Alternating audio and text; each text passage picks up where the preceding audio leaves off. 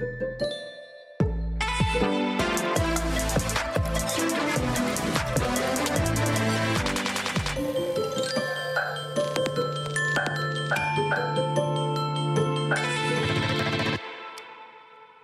Je suis ravi de vous retrouver avec Pascal Quignard. Bonjour Pascal. Euh, c'est donc les heures heureuses chez Albin Michel.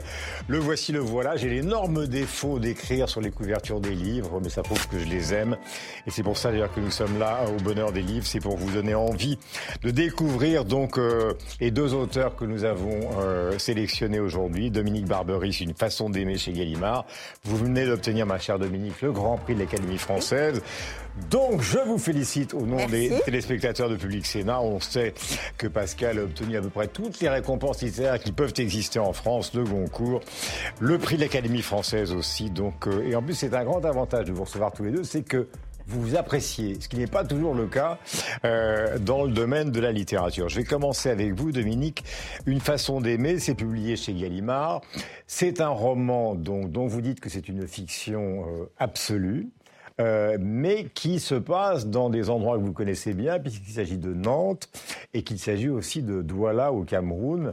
Euh, J'ai eu l'impression au début du roman qu'il s'agissait d'une sorte de, non pas de parapluie de Cherbourg, mais de parapluie de Nantes. Il y avait une jeune femme euh, plutôt discrète, très, très jolie.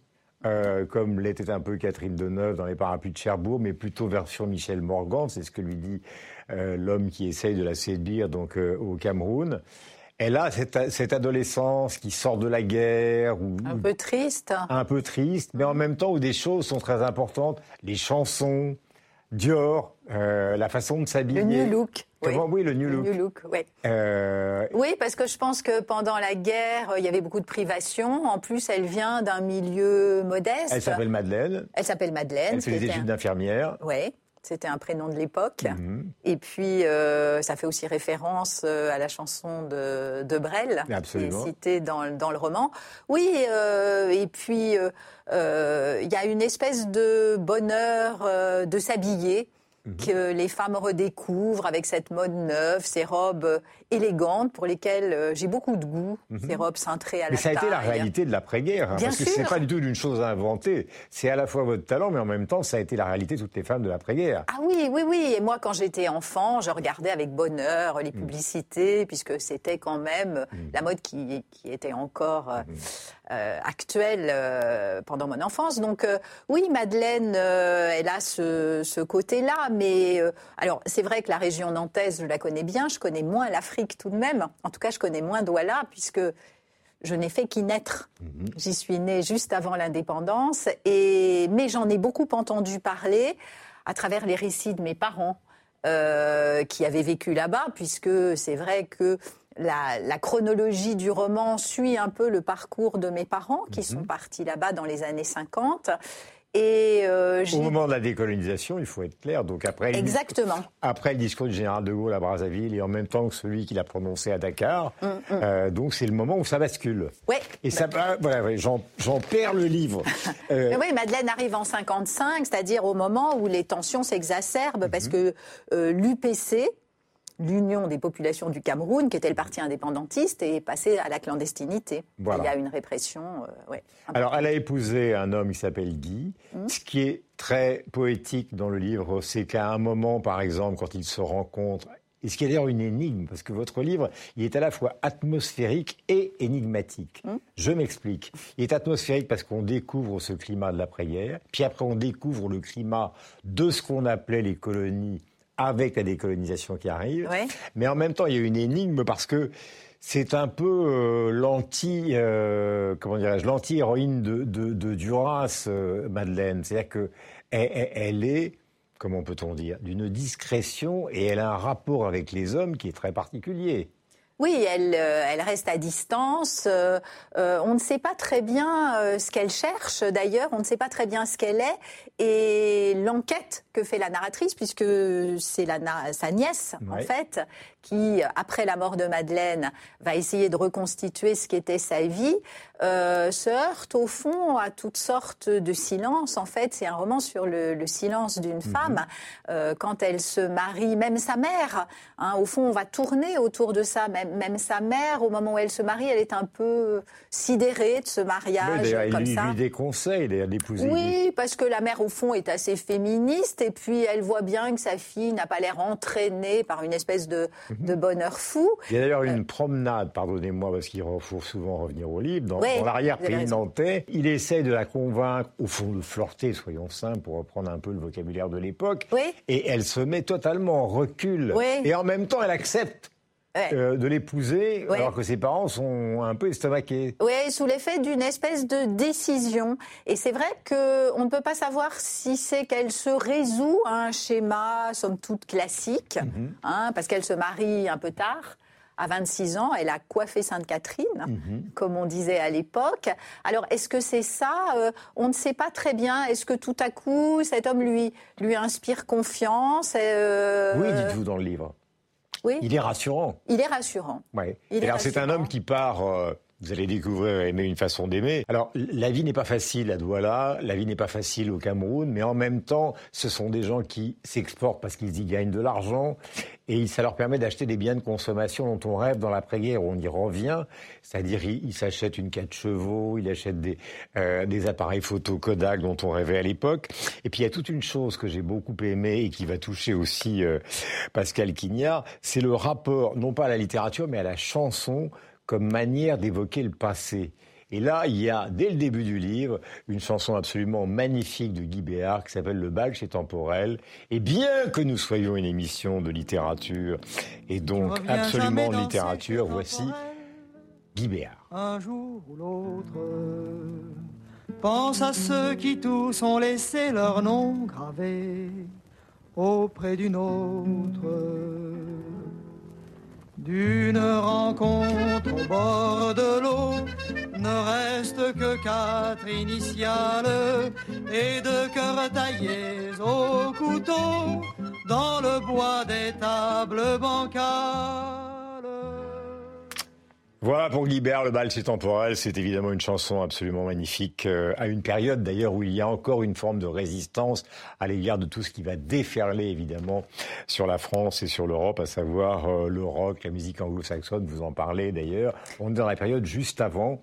Euh, et alors Puisque j'ai failli vous inviter à danser, mais je me suis retenu, il faut savoir que donc avec ce Guy à Douala, à force de rencontres dans le petit milieu de la délégation où au fond tout le monde bruisse de relations sexuelles, d'avancement, se présente une sorte d'aventurier dont on ne sait pas très bien s'il travaille pour les services secrets, pour les gens du général de Gaulle, qui s'appelle Yves, Yves Prigent, et qui est très attiré par cette Madeleine qui est toute hors tenue.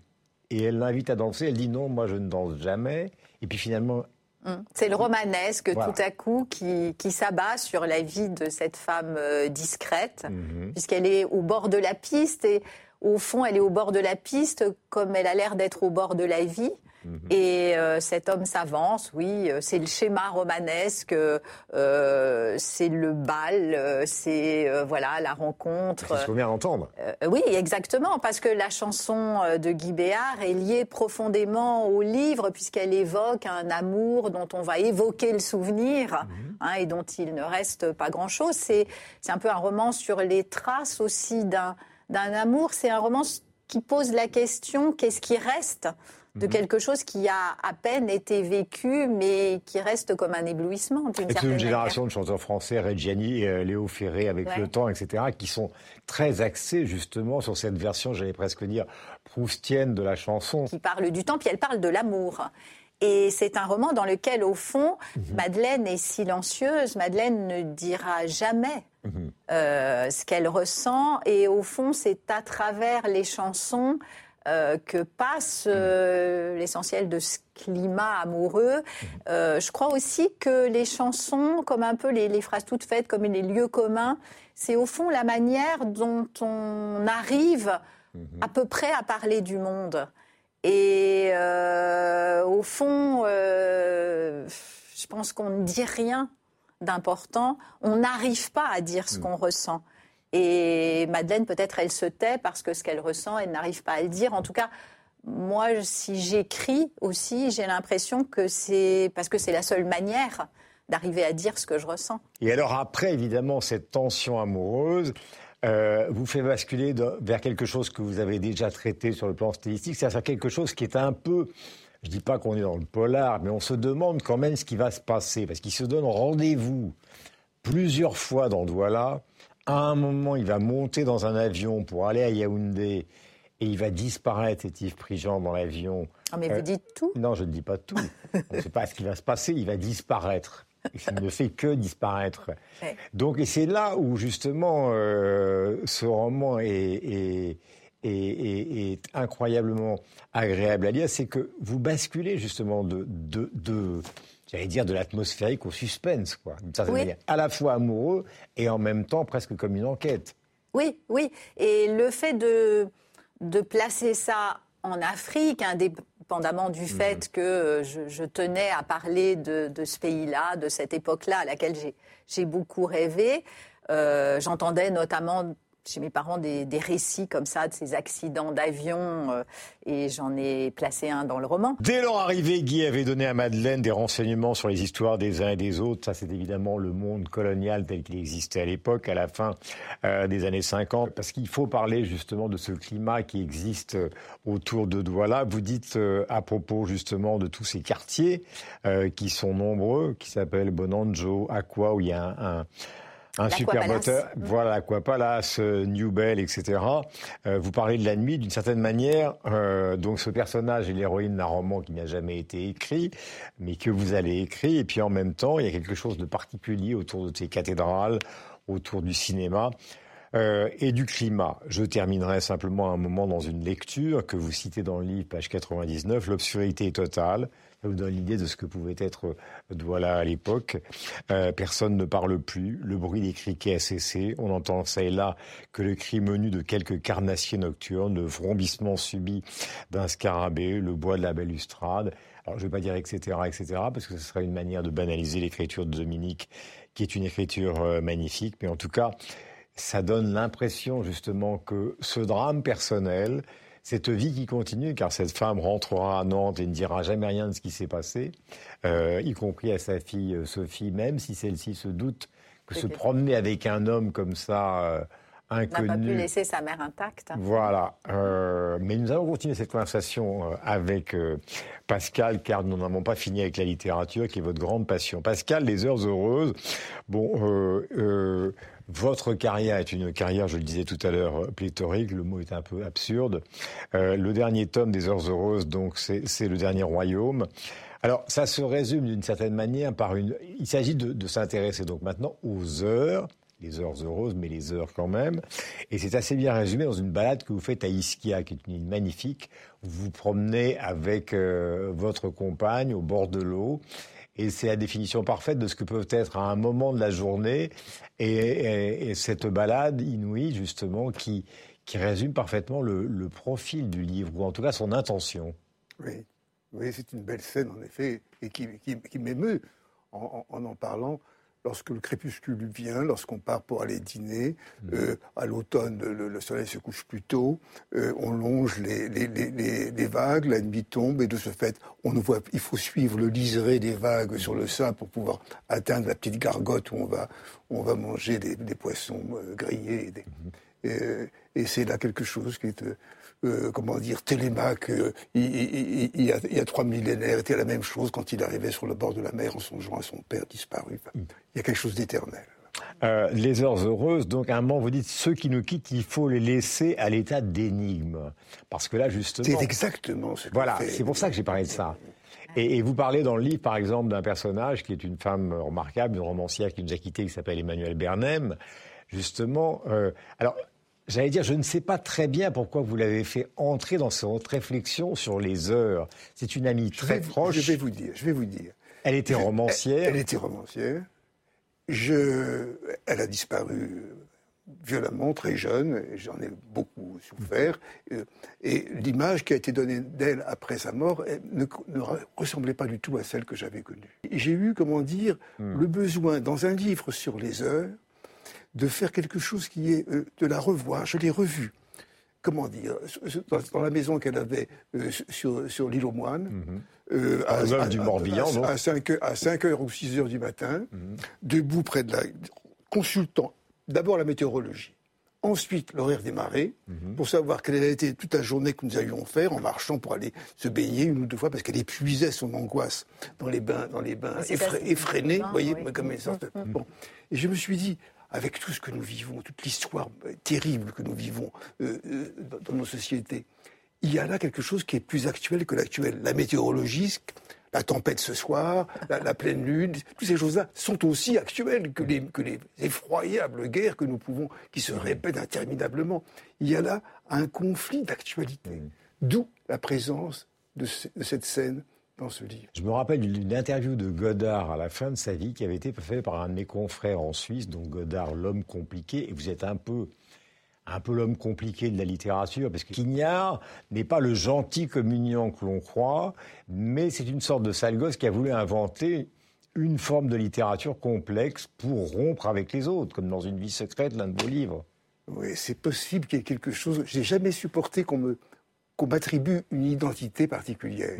Ou avoir un rôle, ou avoir un métier. J'ai démissionné beaucoup. Mm. Euh, il y a quelque chose, en effet, de, d'assez rétif, d'assez rétif chez mm. moi. Non, mais sale, gosse sale, gosse, sale gosse, je ne sais pas. Euh, Sacripant. Euh, non, furtif et rétif, je préfère comme des chats, comme un chat. Solitaire, un solitaire comme un chat. Mais d'ailleurs, vous dites à un moment, ce qui est formidable, c'est ceux qui débranchent les sonneries, euh, qui arrêtent avec les téléphones, qui les réveillent le matin, euh, d'une certaine manière, qui ne portent pas de cravate, comme c'est le cas souvent on voit à la télévision avec des chandails échancrés. Moi, j'ai l'impression d'être un, un, épouvantable fonctionnaire. Non, un épouvantable fonctionnaire à côté de vous. Et puis, en même temps, euh, puisqu'il s'agit des heures, et là, on revient vraiment au cœur du livre, au départ, vous racontez une scène qui est assez drôle, de mon point de vue, qui est un concert d'un ennui total avec Napoléon III et son épouse. Et puis, vous enchaînez sur Saint-Jean-de-la-Croix. Donc, il y a une sorte de... C'est presque du de la littérature hyper moderne américaine où on fait des, des, des, des cut-up, on rassemble les choses. Ouais. fragmentation. Mais, ça tourne autour du, du, temps quand même. Absolument. ça tourne autour du, du, temps. Mais les fragments. 7 heures le dîner, Napoléon III, 7h30. Euh, coup près qui tombe.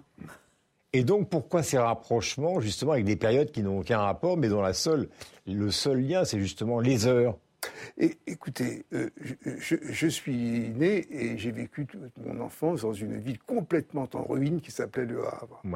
Si bien que les grands discours s'étaient effondrés, et Dieu sait qu'ils le méritaient, ces grands discours, de s'effondrer. Euh, je l'ai vécu dans des décombres et des ruines. Et tout ce que j'écris a cette apparence que j'ai connue enfant. Mhm. Et l'aura toujours donc superposer les étages, les, sédimentations, un petit peu en désordre, mhm. comme une falaise qui s'effondre, et notre temps a quelque chose aussi de la falaise qui s'effondre. Voilà, voilà, ce que je, cherche un tout petit peu à faire. Euh, il y a une des phrases que vous avez déclarées à une journaliste que j'aime beaucoup. Vous dites Moi, j'ai écrit parce que c'est la seule manière de s'exprimer en se taisant. Ça veut dire quoi, Pascal? Ça veut dire que j'aime énormément être seul, que je, trouve très difficile de parler, comme, nous, le, faisons volontiers. J'espère agréablement. Mais, très agréablement, mais je préfère tellement me replier, être mm. là, ne pas avoir à me montrer, ne pas avoir être caché un peu, mm. comme euh, euh, le, lecteur est quelqu'un qui se qui sent coquille dans son fauteuil ou dans son lit, qui se qui se blottit et qui est heureux comme ça. Mm-hmm. Ça c'est la définition de Blanchot. Si on, descend, donc théoricien de la littérature, on descend au plus profond de soi, ou alors comme Salinger, l'auteur américain, on va se cacher, c'est-à-dire on écrit la trappe-cœur, best-seller mondial, et puis on disparaît, on disparaît. Vous avez eu cette tentation de temps en temps? Oui, bah, quand j'ai démissionné, c'est contre nature pour moi de me. Et, puis je vais vous dire quand même, et ça se voit avec les pogroms qui ont eu actuellement, les foules me, me terrifient. Je suis profondément un solitaire. Je comprends bien mieux, comment dire, Jacqueline Pascal s'en allant à, à Port-Royal-des-Champs que le fait de quelqu'un d'ouvrir la porte pour, pour entrer dans une manifestation. Je n'en suis pas capable. Oui, mais alors là, vous êtes encore dans le paradoxe, si je puis me permettre. parce que, volontiers, euh, permettez-vous. Non, mais c'est, et, ça fera réagir Dominique, et après ensemble, on va parler de ce que vous considérez comme être... Euh, profond dans la littérature que vous pratiquez euh, l'un et l'autre depuis des années avec bonheur, si vous dites on a quand même beaucoup de mal à échapper aux tyrans et aux dieux. Alors là, vous venez de nous dire ce qui se passe actuellement et qui nous marque tous. Bah, c'est quand même un écran entre la littérature et l'histoire. Et en même temps, vous dites on ne peut pas y échapper. Donc, euh, comment fuir ça? Eh bien, précisément, c'est ça un peu ce que je, pense. Euh, je, me souviens d'une phrase que, répétait Robert Antelme, qui, au sortir des camps, a écrit un très beau livre sur l'espèce humaine et qui disait qu'une des seules choses qui pouvaient le réconforter dans les camps les plus terribles, comme il y en a encore de nos jours, dans les camps les plus terribles, ce n'était pas du tout les avions américains qui n'arrivaient pas, ou les avions anglais qui ne lançaient pas de tracts du tout sur les camps euh, de, la mort, mhm. c'était la rotation du temps et les saisons. C'était les seules choses fidèles qu'il y a un peu de ciel, bleu au printemps, hmm. qu'il y ait de l'herbe qui pousse, alors que tout, tout la terre entière les avait abandonnés. Hmm. Vous voyez, il y a une rotation du temps qui est meilleure que l'histoire. Hmm. L'histoire est linéaire, il y a dans le temps qui tourne quelque chose qui peut nous...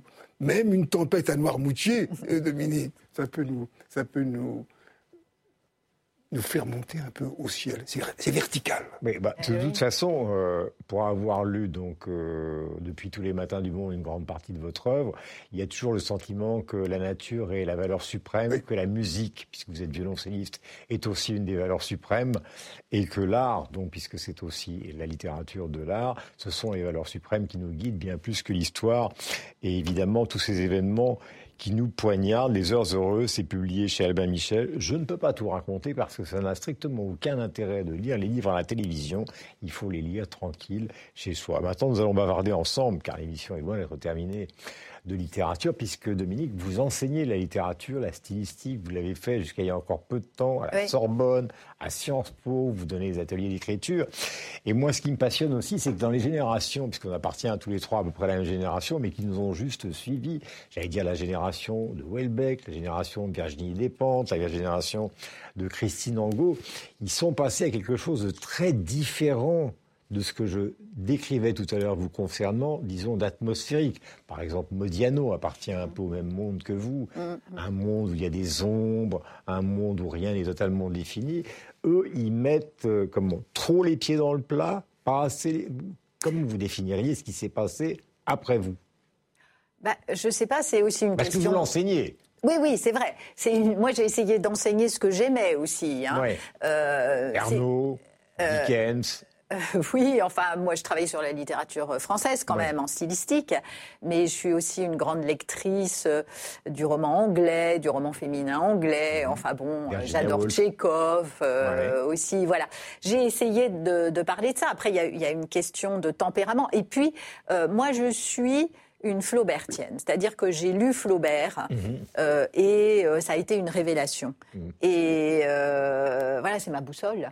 Euh, et ce que j'aime chez lui, et c'est au fond ce que j'essaie de faire, c'est cette... Bon, il y a un côté, le côté bovarisant. Euh, ce qui est un peu le cas de Madeleine. Voilà, je pense que je l'ai. Je pense que la plupart de mes personnages féminins ont ce côté bovarisant, mais c'est pas seulement ça qui m'intéressait chez Flaubert, c'est cette manière qu'il a de nous amener comme ça face au monde, mhm. euh, à cette espèce d'être-là du monde dont on n'arrive pas à parler. Et quelquefois, il nous amène comme ça jusqu'à la crème qui tremble. Mhm. Euh, il y a, des, y a euh, dans Un cœur simple une évocation de la mer, mhm.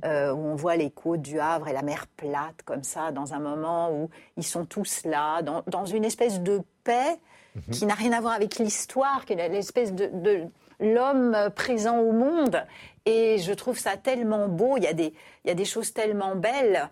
Et, je me suis dit, en lisant ça, voilà, moi, c'est ça que je veux faire. Je voulais vous demander, Pascal, justement, parce que ces générations qui vous ont suivi, même parfois qui vous ont contesté quand vous avez eu Goncourt, avec son emprunt, disent au fond, euh, Quignard, il est complexe, il y a des moments où il essaye d'échapper avec une certaine forme de préciosité au grand public. Vous vous souvenez de cette bataille, je pense qu'elle vous a laissé euh, de bons souvenirs, vous vous en foutez complètement. Euh, mais cette génération, justement, euh, qui est celle bah, des, Welbeck et des autres, qui sont des Balsaciens rock'n'roll, quoi, au fond, elle, vous donne quelle impression? Moi, je pense qu'il y a toujours eu, comme, comment dire, une alternance entre quelque chose qui est très lyrique et quelque chose qui est très sociologique. Il y a toujours eu dans notre histoire, au XIXe siècle aussi, est arrivé en effet. Zola Mallarmé. Euh, oui, mais y compris Flaubert. et oui, et, Mallarmé de l'autre côté, complètement de l'autre côté. De même, comment dire, l'article ahurissant de violence et de bêtises de Proust contre Mallarmé, hmm. contre l'obscurité. Bon. Bref, il y a toujours eu ce, ce, Bon, moi je suis en effet du côté malarméen et pas du tout du côté euh, naturaliste, naturaliste et balsacien. Mais je ne vois pas pourquoi il faudrait que je fasse une hiérarchie dans les valeurs. Là, je, ne, crois pas. C'est euh, ce qui est un tout petit peu triste, et ça se voit d'ailleurs dans, nos lecteurs, c'est qu'on saute à chaque fois une génération. Il y a une génération, comment dire, qui c'est un, un, mouvement de balancier comme ça. Vous aurez de nouveau des lyriques et des Rilke et des, et, des Mallarmé qui vont ressurgir dans, dans 15 ans. C'est le balancement de l'histoire, voilà. de l'histoire de la littérature. Voilà. Alors, dernière question, et après nous allons passer aux recommandations de la rédaction euh, du bonheur des livres. C'est vrai que vous avez eu un accident de santé qui a déclenché, je ne veux pas pour rentrer dans l'anecdotique, mais qui a déclenché cette partie de votre œuvre qui s'appelle donc Dernier Royaume. Et donc, euh, le nouveau tome, c'est Les Heures Heureuses. Normalement, vous allez en écrire 14, on en est au 12e, c'est ça? Euh, C'est vraiment cette affaire personnelle qui a déclenché cette partie de votre œuvre qui est tout à fait particulière? Voilà, c'est appartenir à quelque chose de plus long et de plus durable que moi. Vous voyez, c'est un peu. Donc quelque chose dont je n'aurai pas la fin. Et me plonger... Sauf que ça va s'arrêter. Ben oui, mais parce que je ne pensais pas vivre aussi vieux. C'était à, l'époque. à l'époque, oui, mais à l'époque, je crachais le sang. Je ne pouvais pas savoir que ça durerait aussi longtemps. En tout cas, merci à tous les deux d'avoir accompagné donc au Bonheur des Livres. Nous sommes ravis donc de recommander Les Heures Heureuses chez Albin Michel et Une façon d'aimer donc de Dominique Barberis euh, qui vient d'obtenir le Grand Prix de l'Académie française chez Gallimard. Ce qui prouve d'ailleurs que là aussi, il change. Le balancement, l'année dernière, il s'agissait donc du match du Kremlin, qui est le Grand Prix de l'Académie française, qui était un livre justement sur l'actualité. Et là, nous sommes dans un registre qui est totalement différent. Je partage avec vous euh, donc euh, les livres que nous recommandons pour terminer. Vous connaissez probablement cette collection qui s'appelle Manu au musée chez Stock. Mmh. Euh, là, c'est Jean-Luc Cotalem qui a écrit une chambre à l'hôtel Mécon, le musée Guimet. Donc, il y a passé des heures et des heures. Et voici ce texte. C'est une série qui a connu énormément donc de succès. Et c'est une très bonne idée que de passer une nuit au musée. D'ailleurs euh, volontiers, je me prêterai à l'exercice. Euh, nous sommes chez Grasset maintenant avec euh, non pas l'ensemble des œuvres de Cocteau, mais une grande partie des œuvres de Cocteau. Claude Arnaud, récemment, a écrit chez Grasset un essai formidable sur les relations entre Cocteau et Picasso, qui étaient des relations extrêmement difficiles. On redécouvre Cocteau, à la fois l'homme qui écrit, l'homme qui dessine, l'homme qui a voulu peindre et qui a voulu parfois concurrencer Picasso sans y arriver, euh, mais l'œuvre est passionnante. Nathalie Saint-Cric, L'ombre d'un traître, c'est un roman euh, qui vient de sortir, donc qui est publié chez l'Observatoire. Alors c'est tout à fait particulier, c'est un jeune journaliste.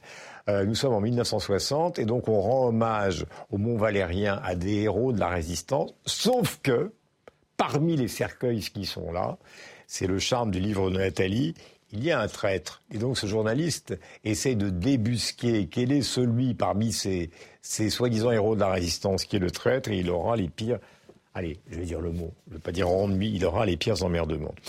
Et puis un monstre de la littérature chez Dargaud qui fait l'objet donc d'une BD. Ils se sont mis à quatre. Loustal, Boquet, Fromental et évidemment Simon, Simon l'Ostrogo. Euh, c'est donc publié chez Dargaud. Les romans durs de Simon, il faut les lire et les relire. On parle pas simplement des Maigret. Il y en a eu une cinquantaine sur les 150 romans qu'a écrit euh, Simon à peu près. Euh, c'est un personnage inouï. Euh, qui a écrit, écrit, écrit, écrit euh, toute sa vie et à qui nous rendons hommage. Suis ravi de passer cette demi-heure avec vous. Euh, N'oubliez pas, je sais que vous allez à la foire de Brive et que c'est important de rencontrer les lecteurs pour vous, Dominique. Ah ben euh, oui. Euh... Parce que qu'ils vous lisent, c'est important, mais d'aller les voir de bah, c'est un, un, bonheur quand ils parlent. Ils sont, euh, surtout depuis que j'ai eu le prix, ils viennent spontanément vous féliciter, mhm. des inconnus, avec mhm. beaucoup de, de, chaleur. Et je trouve que oui, c'est, c'est vraiment un bonheur. Ouais. Cette foire de Brive, nous la parrainons un public sénat, nous en sommes euh, ravis, évidemment. C'est la foire littéraire la plus importante, avec évidemment euh, le Salon du Livre à Paris. Merci mille fois, euh, Pascal, d'être venu nous voir. Nous allons partager avec vous ces heures heureuses et merci de nous permettre de faire ce voyage entre Nantes et le Cameroun. C'était au bonheur des livres. On se retrouve évidemment la semaine prochaine avec bonheur. Et j'espère que vous allez passer euh, la meilleure nuit possible, malgré évidemment les temps qui sont les temps agités. Mais il y a une antidote à ça formidable, ça s'appelle la littérature.